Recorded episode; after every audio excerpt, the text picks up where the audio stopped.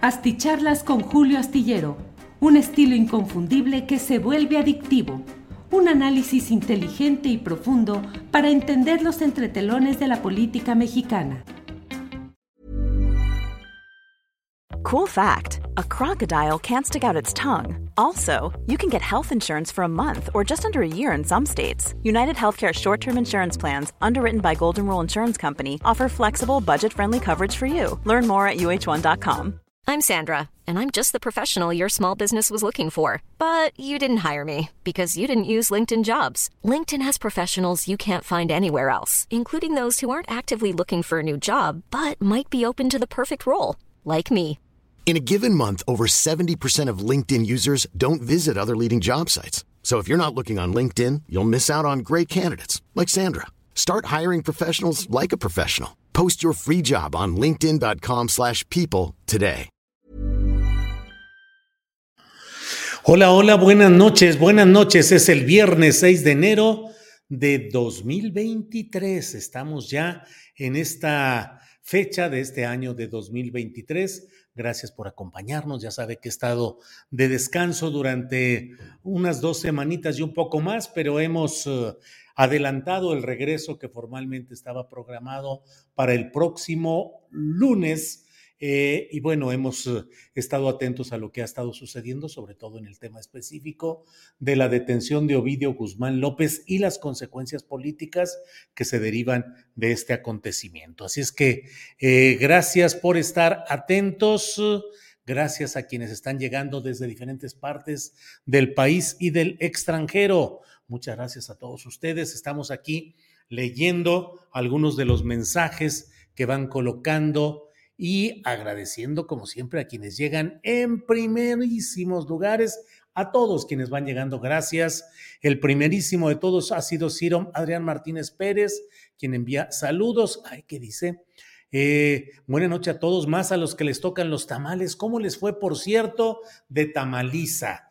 Eh, por un lado, ya sacaron el monito de la rosca y por tanto están obligados a la tamaliza el 2 de febrero, día de la Candelaria. Eh, ¿Cómo les fue con la rosca de Reyes? ¿Disfrutaron? ¿Compraron? ¿De qué sabores? Ahora hay una enorme variedad de este tipo de eh, panes, las roscas de Reyes, que ahora hay rellenos de todo tipo y desde luego los monitos. Antes había monito, eh, anillo y dedal el anillo implicaba, si lo sacaba una mujer, bueno, para quien fuera, implicaba que se iba a casar. El dedal implicaba que se iba a eh, reservar durante un, que durante un año no iba a tener el matrimonio quien se quedara con el dedal.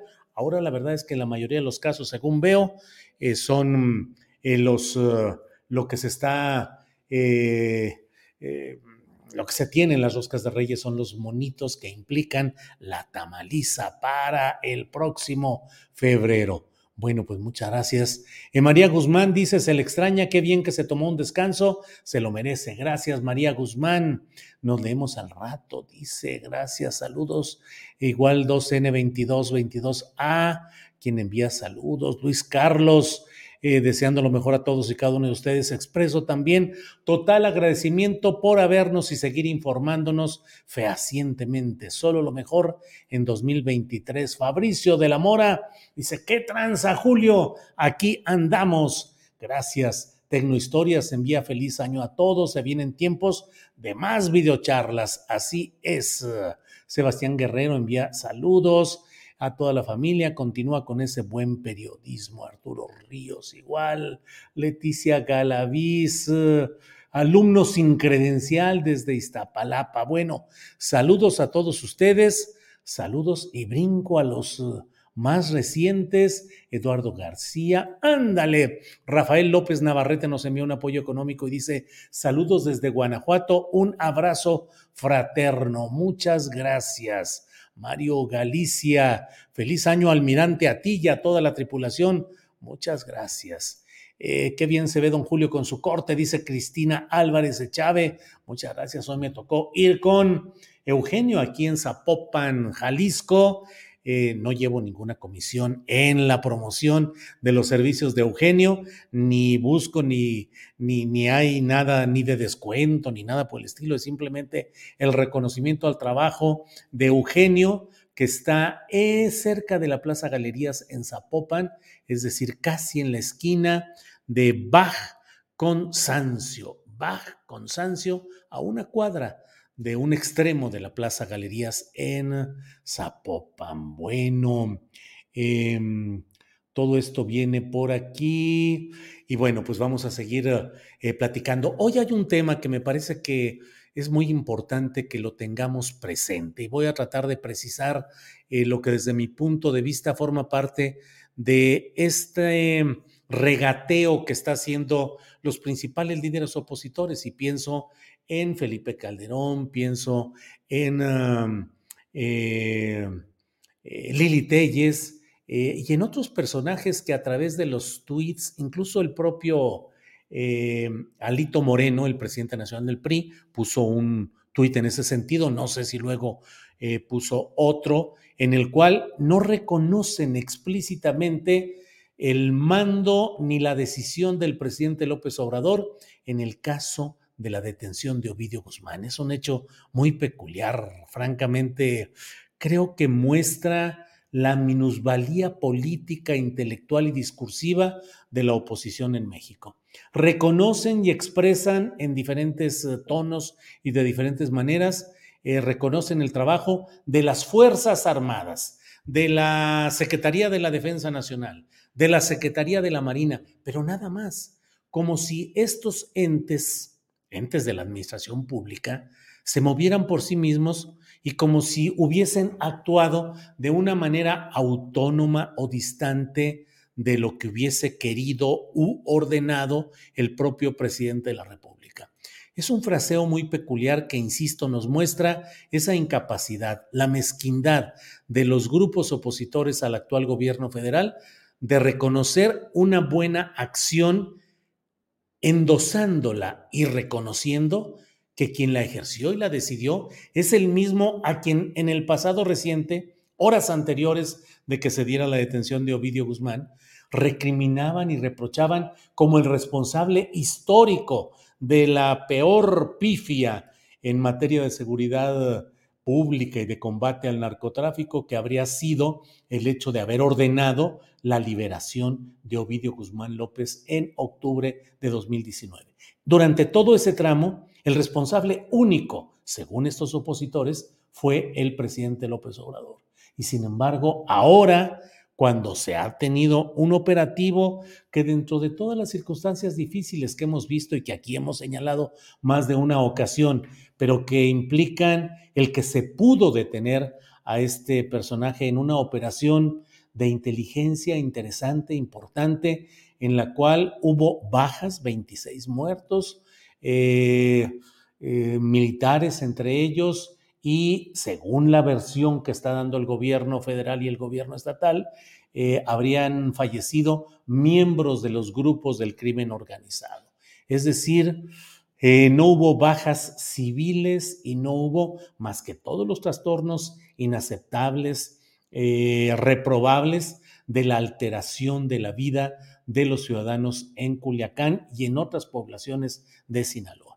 Sin embargo, me parece que debe precisarse y por eso es que hoy he querido eh, centrar nuestra plática en este tema. Creo que debe advertirse ese tono de pregolpismo, cuando menos retórico, de estos grupos opositores que pretenden distanciar, diferenciar, segregar la acción de los mandos militares de las Fuerzas Armadas, segregarlo de lo que es la autoridad y el mando del presidente de la República. Actuar así propicia o pretende propiciar el hecho de que los mandos militares se puedan mover por sí mismos, y a todo esto hay que añadirle la narrativa que está presente en varias de las columnas tradicionales del periodismo tradicional en México, que están invocando y diciendo que hay una separación, que incluso hubo eh, un choque entre la postura del secretario de la Marina y el secretario de la Defensa Nacional debido a la manera como se organizó y se determinó esta acción en Sinaloa. Hay otras versiones corriendo en las cuales se habla de distanciamiento grave entre los mandos de las Fuerzas Armadas y otros en ese periodismo de presunta telepatía en la cual adivinan las intenciones de los personajes y se las adjudican como si hubiesen tenido un micrófono adentro de Palacio Nacional, en las que hablan de que, y entonces el presidente de la República señaló, pero el, el secretario de la Defensa Nacional replicó, reviró y dijo, o sea, una narrativa que pretende decir algo así como que lo sucedido en, um, en Culiacán fue una decisión al margen o en contra de la decisión del propio presidente de la República. Algo más, algo más, que es lo que se está mencionando. Se está mencionando con insistencia el hecho de que el presidente de la República en su conferencia mañanera de prensa dijo en el mismo día de la detención de Ovidio eh, Guzmán, dijo que no tenía información, que estaba un operativo en curso y que la información se daría más adelante como así sucedió durante una conferencia de prensa en la cual la secretaria de Protección y Seguridad Pública, Rosa Isela Rodríguez, y el secretario de la Defensa Nacional, Luis Crescencio Sandoval, dieron a conocer la versión y la postura de lo que había sucedido. Eh, de tal manera que resulta muy contradictorio el hecho de que durante más de dos años se mantuvo la postura durante tres años la postura de que mm, eh, el responsable de todo era López Obrador, el responsable de haber ordenado la liberación de Ovidio. Y ahora que se le ha detenido, como no encuentran la manera de sostener la argumentación en este sentido, ahora dicen, no, pues es que se felicita el propio Felipe Calderón, dijo que reconocía la exitosa, eh, la exitosa eh, actividad de las Fuerzas Armadas, de la CEMAR y de la SEDENA en la exitosa eh, acción que se tuvo en tan delicada operación. El éxito se le adjudica solamente a CEMAR y a SEDENA, no al presidente de la República. ¿Eso es respetar las instituciones? ¿Eso es respetar el mando civil? ¿O eso es tratar de alentar divisiones, distorsiones y un discurso que pretende plantear que las Fuerzas Armadas pueden actuar de manera distante o contraria a lo que plantea la presidencia de la República?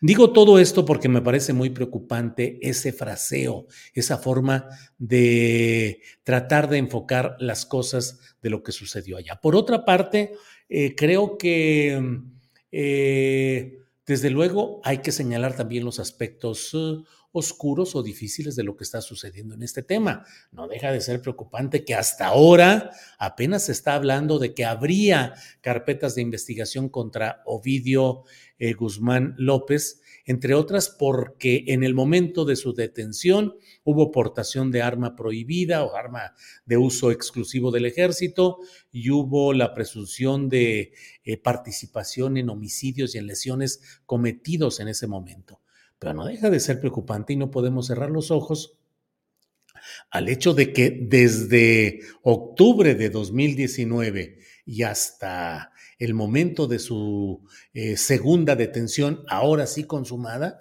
pues la verdad es que no se cumplió con la orden de aprehensión librada por un juez federal para cumplirse en lo que debería ser un estricto Estado de Derecho, a cuyo cumplimiento no debería darse pues ninguna felicitación o reconocimiento o expresión, sino la de haberse cumplido con la ley. Sin embargo, en las circunstancias específicas de nuestro país, pues la verdad es que en Sinaloa, en Culiacán, pues mucha gente parece haber sabido con toda precisión los rumbos y los movimientos de Ovidio, de sus hermanos y de otros eh, jefes o jefecillos del crimen organizado. Y sin embargo, nunca se había dado la acción de las Fuerzas Armadas, de la Fiscalía General, de las diversas instancias del poder público para detener a estos personajes. Eh, ya hubo incluso, y eso es algo de lo que decimos en el inicio de esta, en el título de esta plática, el hecho de que hasta en Estados Unidos se ha producido una, un reconocimiento de parte, pues ni más ni menos, mire lo que son las cosas y por ello el título de esta plática, porque el portavoz, el portavoz del Consejo de Seguridad Nacional de la Casa Blanca, John Kirby, en una rueda de prensa, dijo que Estados Unidos agradece eh, la detención de Ovidio Guzmán López, dijo que el gobierno de Estados Unidos está agradecido y que lo que sucedió, abro comillas, no es un logro insignificante por parte de las autoridades mexicanas. Cierro comillas de lo que dijo este vocero, John Kirby, el vocero del Consejo de Seguridad Nacional de Estados Unidos. Dijo, ciertamente estamos agradecidos por ello.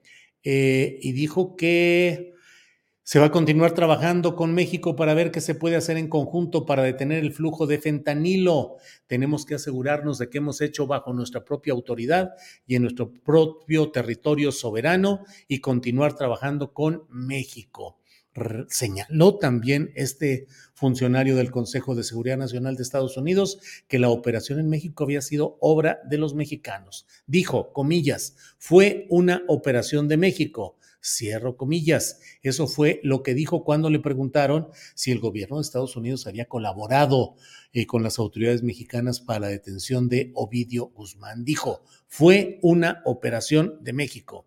Dijo entonces, dejaré que las autoridades mexicanas hablen de ello. Y es el Departamento de Justicia de Estados Unidos el que tiene que responder sobre el tema de la extradición. En este tema vale la pena eh, subrayar lo que ha dicho el propio canciller Marcelo Ebrard en el sentido de que eh, no será en una acción rápida, en lo que en inglés se dice el fast track, lo que habrá de ser eh, la extradición de mm, Ovidio Guzmán. Y se ha planteado, también lo dijo la propia secretaria Rosa Isela Rodríguez, que habría algunas otras causas pendientes ante la justicia mexicana.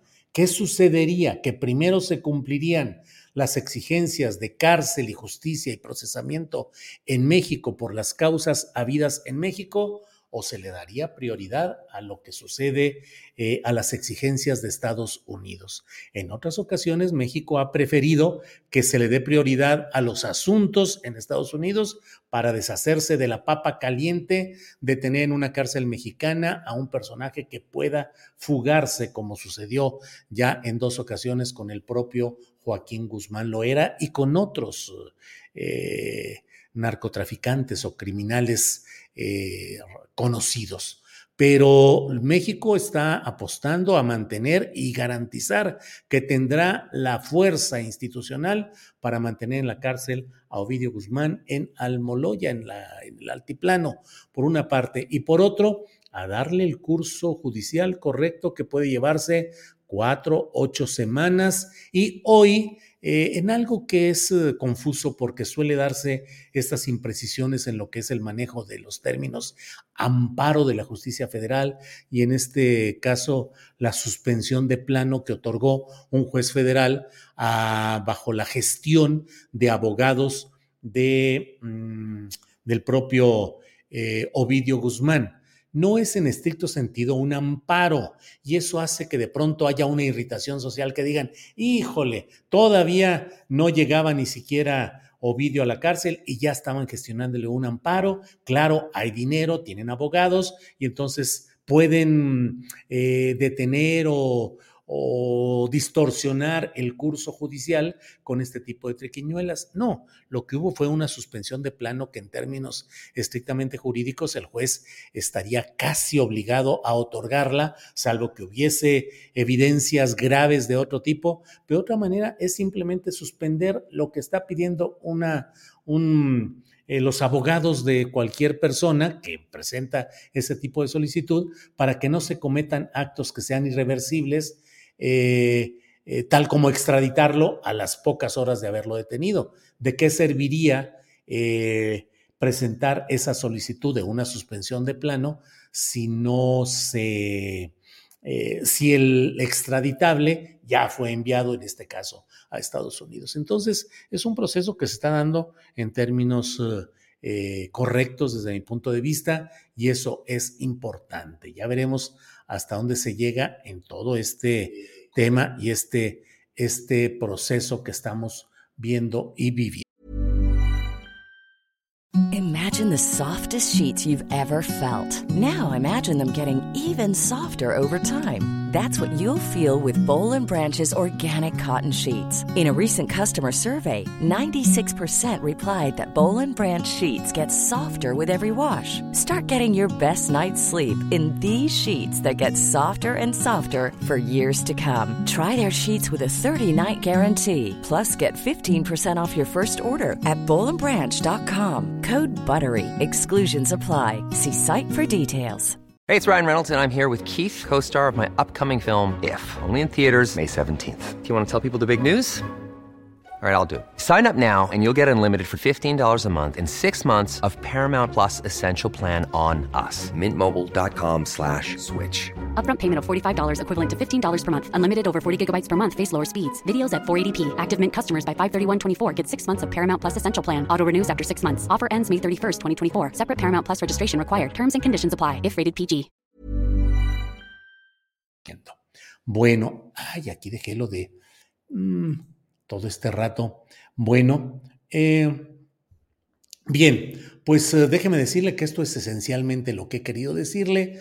Muchas gracias aquí a quienes. Julio, es cierto que Ovidio no es el más importante de su organización, pregunta Edson Guerra. Sí, no es el más importante, es uno de los tres hijos del Chapo Guzmán, que son conocidos como los menores, porque eran los chavitos, pues, eh, o los chapitos y que están en pleito con otras facciones del cártel de Sinaloa, que ahora pretende decírsele el cártel del Pacífico, según esto para no estigmatizar a Sinaloa, pero históricamente ha sido el cártel de Sinaloa, como en su momento fue el cártel de Guadalajara, de donde hubo las decisiones y los problemas, como hay el cártel Jalisco Nueva Generación.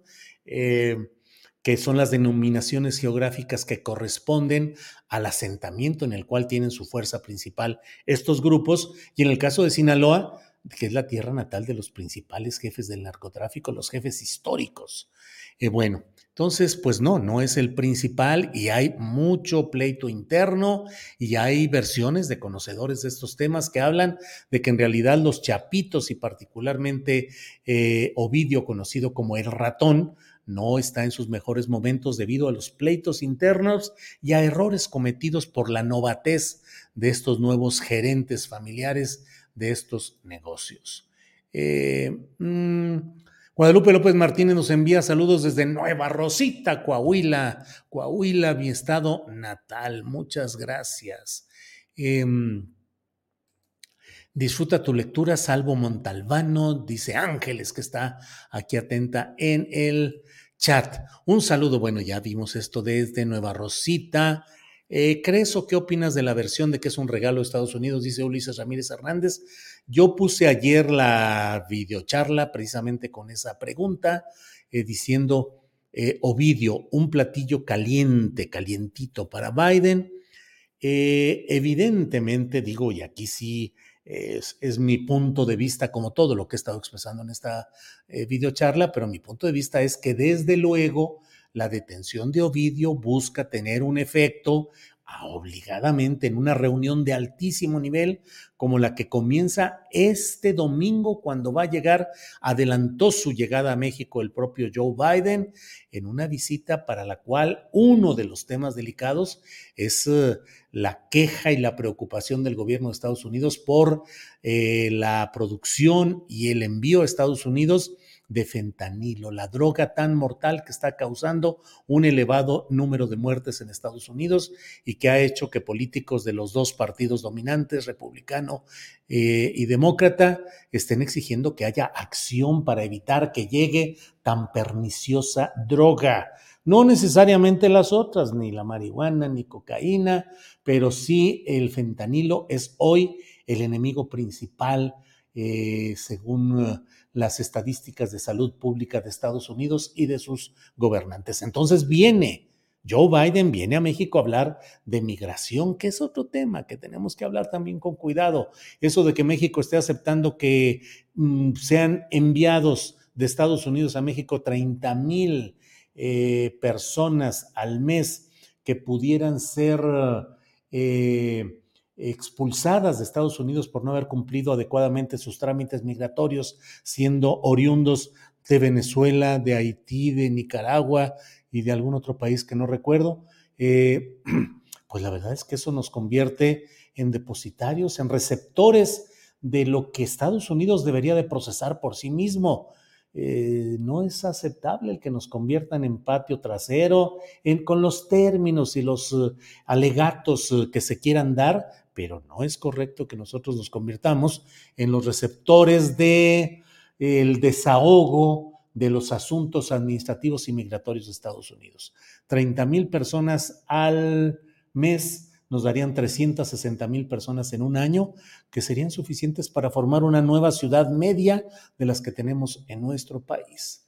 Eh, a título de qué, qué recibimos, qué vamos a recibir eh, en esta em, etapa que vivimos de una de una discusión política menor y francamente risible en ocasiones, hay quienes dicen, ah, esto fue a cambio de que aterrizara el avión del presidente de Estados Unidos en el Aeropuerto Internacional Felipe Ángeles. Sería muy poca cosa realmente que México estuviese cambiando una cosa por la otra. Ya veremos qué es lo que sucede y ojalá y haya la mayor información real, porque siempre sucede que después de estas reuniones se producen las declaraciones oficiales en las cuales nos pintan un escenario bonito, pintado de azul, acuerdos, entendimiento, no va a pasar nada grave, no es lo que temen y sin embargo luego nos vamos dando cuenta de que los acuerdos que se han dado en materia migratoria durante este gobierno del presidente López Obrador han sido sumamente lesivos al interés nacional y absolutamente propicios a favor de Estados Unidos. Bueno, em, Julio, saludos desde la ciudad de Las Palmas, tocan el cielo, dice Eugenio Jaime Miranda. Órale, Julián Falcón, Culiacán, Mochis y Mazatlán, sí era Ovidio el jefe. Bueno, Julián. Toribio Ramos, saludos a ti y a tu familia. Ay, también muchos saludos a Adriana Buentello, que condujo el programa al 100. Toribio Ramos, claro que sí, con mucho gusto. Gracias. Saludos de Salamanca, Guanajuato. Enrique Córdoba, gracias. No creo que sea regalo, ya demasiado se multiplicaron, dice Imelda Montalvo. Eh, ah, claro. Enrique Heredia Valencia dice, ya es un hecho la compra de Mexicana de Aviación por el gobierno de México. Así es, se ha dado a conocer ya que México compra, es decir, el gobierno eh, compra em, eh, lo que es Mexicana de Aviación para dar paso a otra, digo, y me van a disculpar que yo no quite el dedo del renglón en cuanto a la militarización del país, pero bueno, se adquiere Mexicana de Aviación por cerca de 817 millones de pesos, lo informa Carolina Gómez Mena y Fernando Camacho, lo informan en la jornada y dice la nota, a más de 12 años de que Mexicana de Aviación dejó de volar, hoy por la tarde se acordó la compra de la marca y las instalaciones de la extinta aerolínea por un monto de casi 800 millones de pesos, señaló a la jornada Fausto Guerrero, líder de la Asociación de Jubilados, Trabajadores y Extrabajadores de la Aviación Mexicana. La reunión de poco más de dos horas se realizó en la Secretaría del Trabajo y participaron las organizaciones gremiales y autoridades laborales, además del síndico de la quiebra. Finalmente, Mexicana retomará el vuelo, manejada por la Secretaría de la Defensa Nacional. Aceptamos la oferta del señor presidente López Obrador por todo el paquete por la marca, un centro de adiestramiento y dos edificios, uno en Guadalajara y otro en la Ciudad de México. La oferta fue por casi 817 millones de pesos. El dinero de la transacción, dijo esta fuente, le dijo a la jornada, es considerado como parte de la liquidación de los ex trabajadores, que originalmente eran 8.500 trabajadores y 650 jubilados. Los laudos marcan un adeudo de unos 9 mil millones. Evidentemente, ante la circunstancia de que no existen bienes suficientes para cubrir el adeudo, estos 817 millones serán repartidos entre los ex empleados.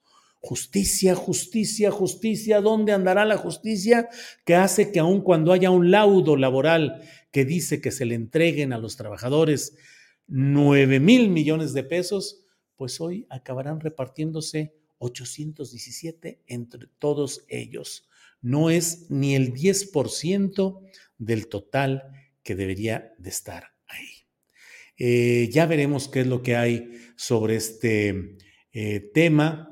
Eh, ya iremos viendo qué es lo que se va publicando y se va informando sobre este tema que créame que resulta pues complicado tratar de entender exactamente por qué se están dando estas circunstancias, así como eh, lo están eh, planteando. Estoy buscando aquí eh, alguna reacción sobre este tema, mm, que déjeme ver si encuentro lo que, lo que dice, pues sí, así, así es, así es.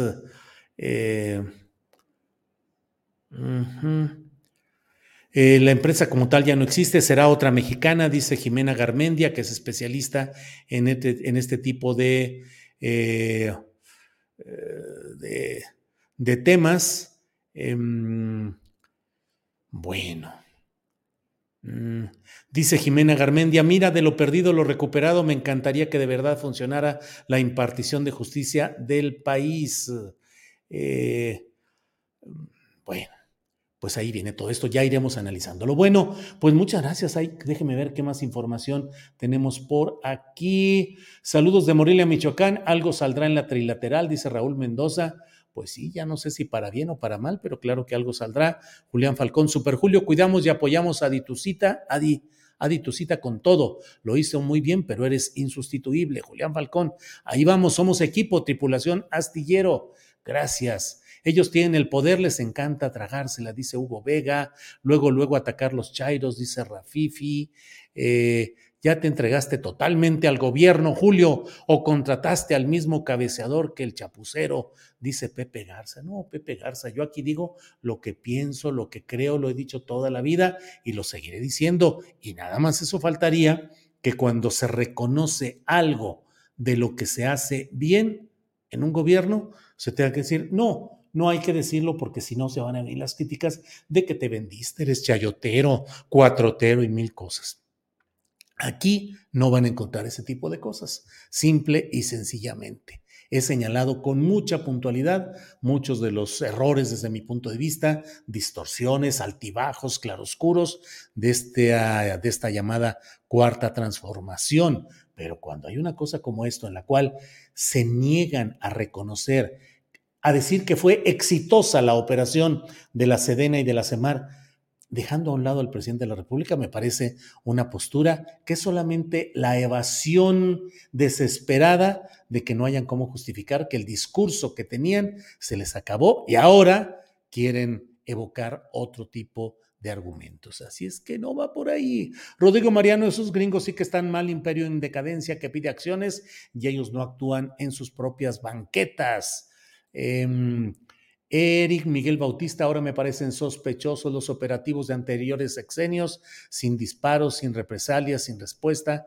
Qué raro, ¿no?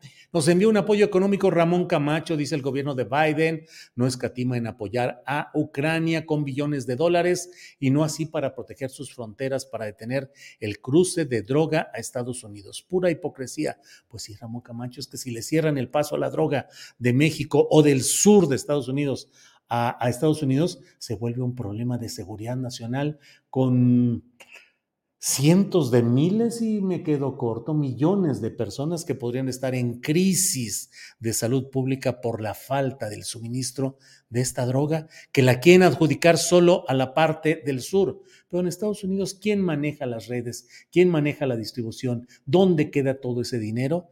Eh, es hipocresía, hipocresía completita.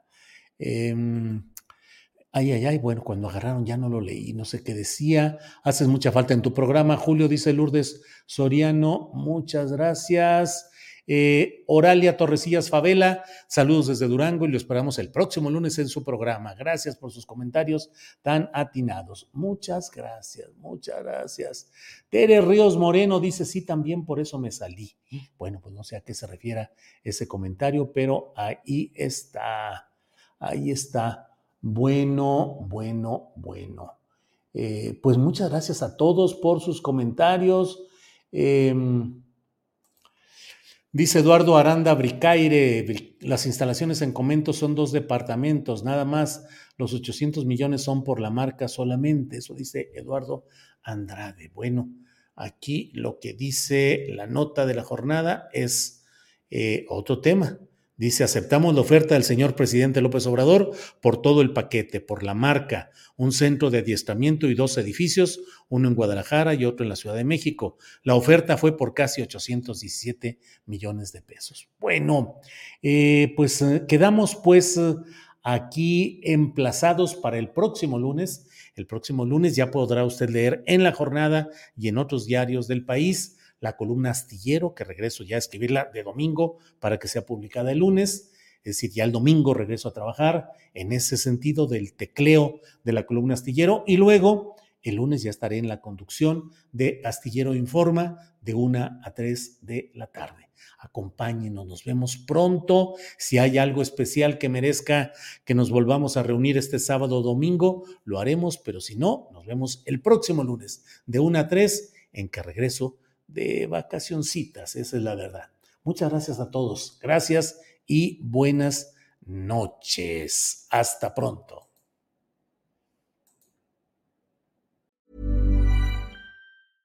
Imagine the softest sheets you've ever felt. Now imagine them getting even softer over time. That's what you'll feel with Bowl and Branch's organic cotton sheets. In a recent customer survey, 96% replied that Bowl and Branch sheets get softer with every wash. Start getting your best night's sleep in these sheets that get softer and softer for years to come. Try their sheets with a 30-night guarantee. Plus, get 15% off your first order at bowlandbranch.com. Code BUTTERY. Exclusions apply. See site for details. Para que te enteres de las nuevas asticharlas, suscríbete y dale follow en Apple, Spotify, Amazon Music, Google o donde sea que escuches podcast. Te invitamos a visitar nuestra página julioastillero.com.